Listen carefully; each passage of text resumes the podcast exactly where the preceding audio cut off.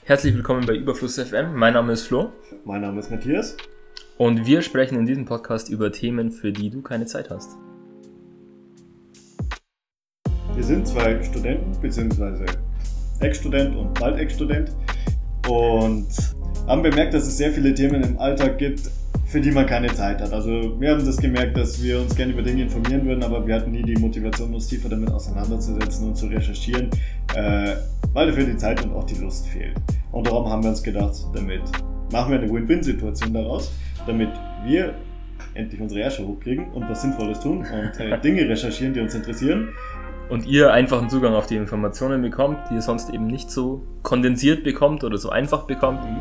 Nehmen wir uns eben die Zeit, äh, diesen, diesen Überfluss an Informationen in unserer Welt oder diese Komplexität ein bisschen zu durchleuchten und ein paar klare Fakten auf den Tisch zu legen und die dann zu diskutieren und nebenbei auch ein bisschen Spaß zu haben.